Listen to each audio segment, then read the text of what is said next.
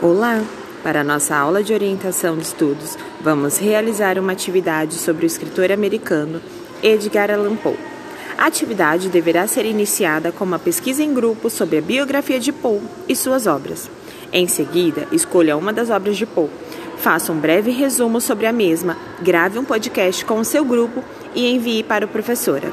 Eu aguardo a sua devolutiva. Até mais!